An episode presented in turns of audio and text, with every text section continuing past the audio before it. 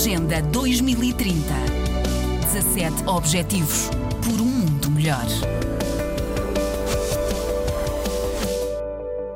356 milhões de crianças uma em cada seis crianças no mundo vivia em condições de pobreza extrema antes ainda da pandemia.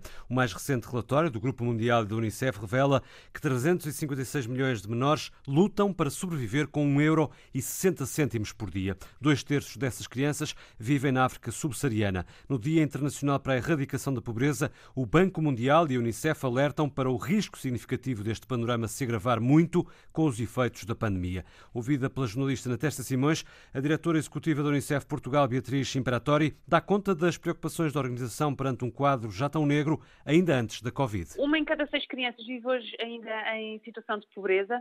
Eh, estes dados eh, preocupam-nos muitíssimo por duas razões. Um, pelo, pelo seu valor absoluto e outro, pelo facto de a pandemia que vivemos neste momento eh, pôr em risco ehm, a melhoria da situação destas crianças. Dada a, a trajetória de contração das economias e o que isto isto tem resultado no fecho dos principais serviços de apoio às crianças, o que nós vemos é uma, uma ameaça assustadora relativamente a estes níveis de pobreza e de vulnerabilidade das crianças. Quais portanto, são as zonas do mundo mais afetadas? São a África subsaariana e são a Ásia. Os níveis de pobreza infantil persistem altos também em Portugal. Estima-se que 22,3% das crianças viviam em situação de pobreza no país no ano passado, a maior taxa de risco de pobreza entre todos os grupos etários. Com a pandemia, pandemia.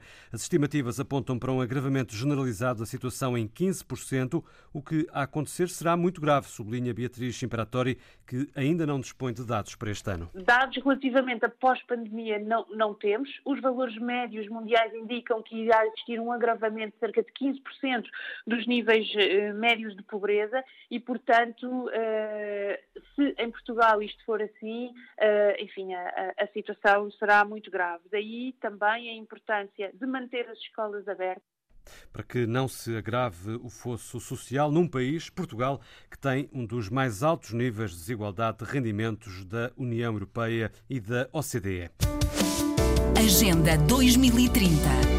17 Objetivos por um mundo melhor.